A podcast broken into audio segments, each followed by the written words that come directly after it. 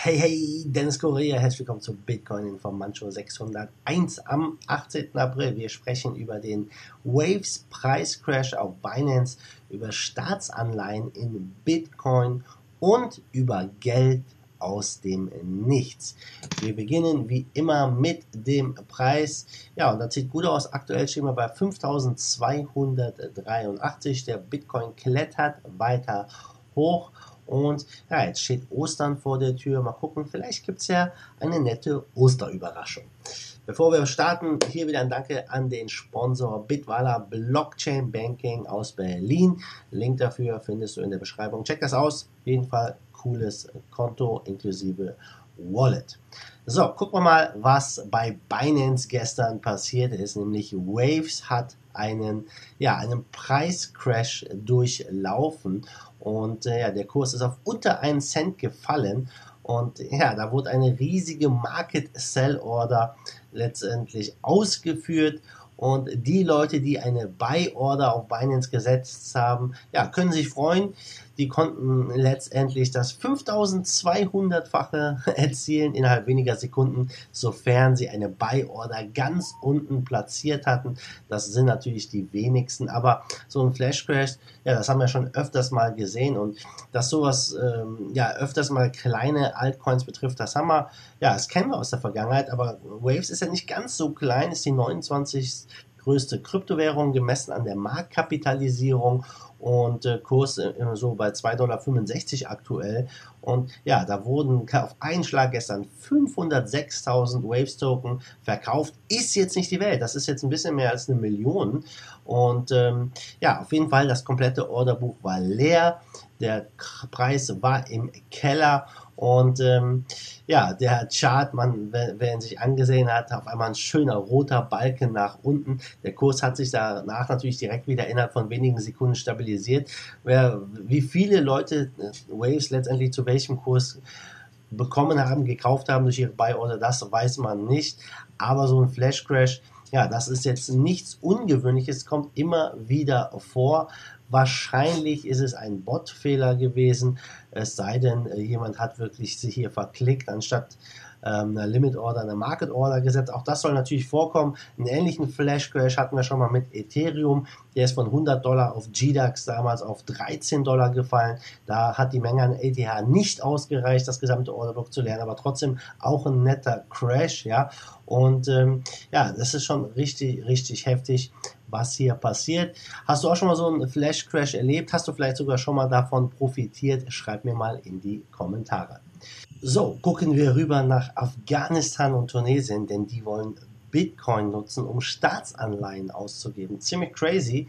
Und äh, das wollen sie nutzen, um halt infrastrukturelle Entwicklungen zu finanzieren. Das berichtet die Asia Times vom Frühjahrstreffen des IWF.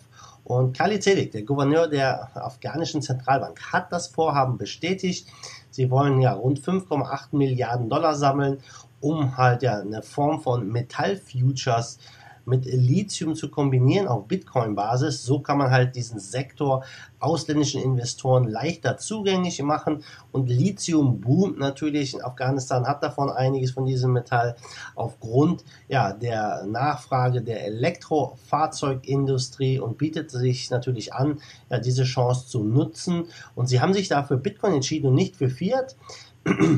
Das ähm, ja, ist aus einem ganz einfachen Grund, weil es natürlich ähm, letztendlich viel einfacher wird für ausländische Investoren da reinzugehen und äh, sie auch keine Beschränkungen haben und so weiter und so fort.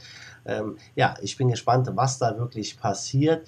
Ähm, sie wollen einfach der afghanischen Wirtschaft äh, die, die afghanische Wirtschaft mehr für die Weltmärkte öffnen.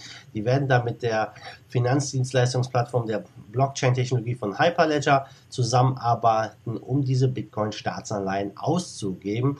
Ja, beim IWF war natürlich das Blockchain- und Kryptozahlungsmöglichkeiten hier, das war auch ein großes Thema in Washington und die haben natürlich ja da oft drüber gesprochen, auch als potenzielle Lösung für diesen Schuldenstand, den wir aktuell haben, die Schuldenkrise Ja, es wurde darüber gesprochen, ob auch ähm, ja, da die, da die Technologie in der Lage dazu ist, die Verschuldung und Wirtschaftskrisen zu verhindern. Also Schulden zu verhindern im aktuellen System geht nicht, denn dann würde unser System nicht funktionieren.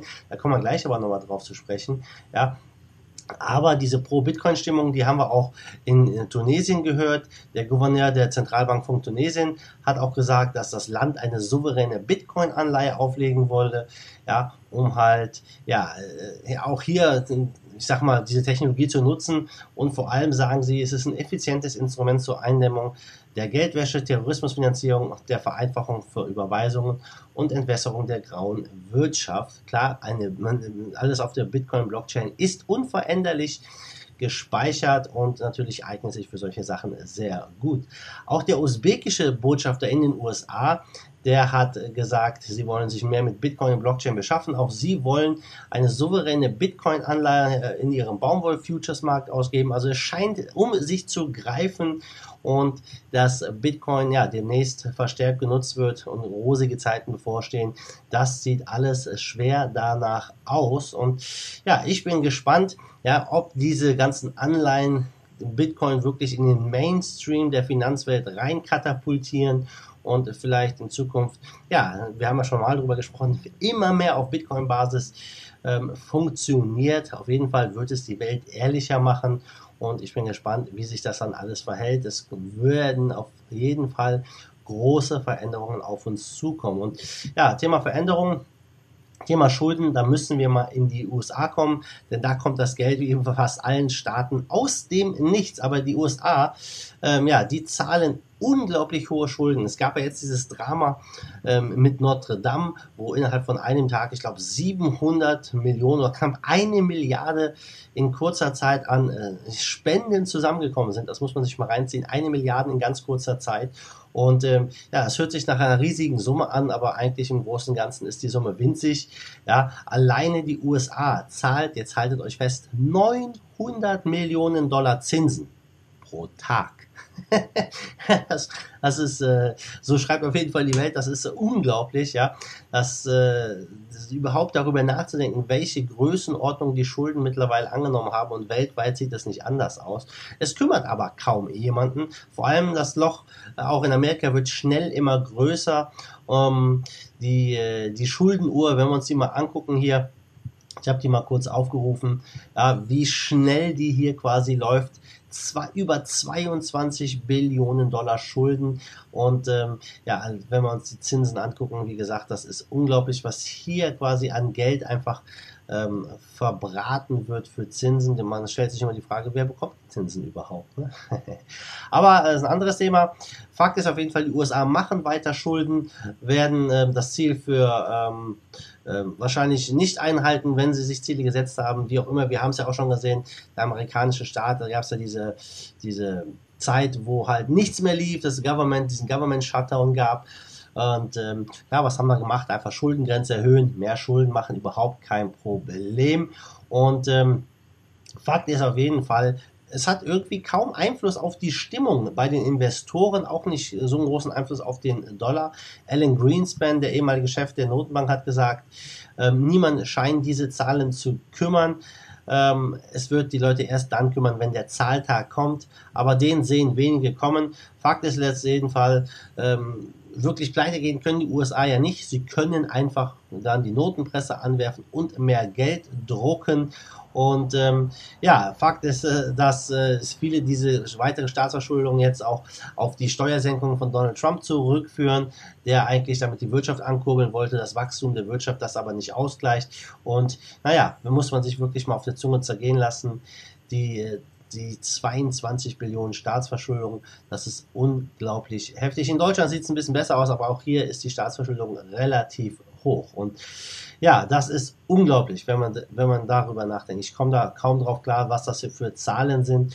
Und ähm, früher oder später, Leute, ja, müssen wir eigentlich gar nichts machen. Das Finanzsystem, das Schuldensystem, in dem wir aktuell leben, es wird sich selbst pulverisieren. Wahrscheinlich werden wir eine enorme Inflation haben, das Geld wird nichts wert. Und deswegen kann ich mir gut vorstellen, dass McAfee mit seiner Prognose von Bitcoin eine Million Dollar ja vielleicht doch gar nicht so weit entfernt liegt, weil das kann relativ schnell gehen, was die eine Million dann noch wert sind. Das ist halt dann die andere Frage. Und ähm, ja, sie schaffen hier Geld aus dem Nichts und der Finanzminister hofft dann in der Theorie, sollte das irgendwann zu Inflation führen, kann man das einfach durch Steuern eindämmen. Genau, ja, das ist genau der richtige Weg. Und äh, ich habe es oft gesagt, jeden Tag, wo der Bitcoin überlebt, ist ein guter Tag. Und jeden Tag, wo der Bitcoin funktioniert, ja, kommen wir äh, einem neuen Geldsystem einfach einen Schritt auch näher. So, gucken wir mal zum Schluss nochmal auf den Markt. Wir stehen aktuell bei 180 Milliarden Marktkapitalisierung, Trading Volumen 42 Milliarden, Bitcoin Dominance 51,9 Prozent. Und ja, in den Top 10 sieht es ganz gut aus. Das meiste ist im Plus Ripple hat mal einen kleinen Bounce hingelegt. Seit Monaten fällt der Ripple-Kurs ja im Vergleich zum Bitcoin. Hat er jetzt wieder einen Punkt erreicht, wo, wo er mal abgeprallt ist. Ja, 6% zugelegt zu gestern, nicht schlecht. Ja, sonst in den Top 20 nicht so viel Bewegung drin. Nichtsdestotrotz gibt es wieder ein paar Coins, die richtig gut zugelegt haben zu gestern. Das ist Holo mit 14%, Augur 13%, Tesos 12%. Also auch hier wieder zweistellige Gains. Top-Verlierer ist Nivolas und Project Pi mit 2,7 und 2,47% Minus. Also, ja, der Markt sieht gut aus. Mal gucken, was die nächsten Ostertage so bringen. Vielleicht bringt uns der Osterhase noch eine nette Überraschung und wir marschieren weiter hoch. Wir werden sehen. Jo, was haben wir heute? Donnerstag, ja, dann haben wir Ostern, ja wirklich morgen schon Ostern. Kommt morgen ein Video, ich weiß es noch nicht, lasst euch überraschen. Äh, ich wünsche auf jeden Fall schon mal an dieser Stelle äh, ja, frohe Ostertage, frohe Feiertage für diejenigen, die es feiern und ähm, erholt euch gut, falls ihr frei habt.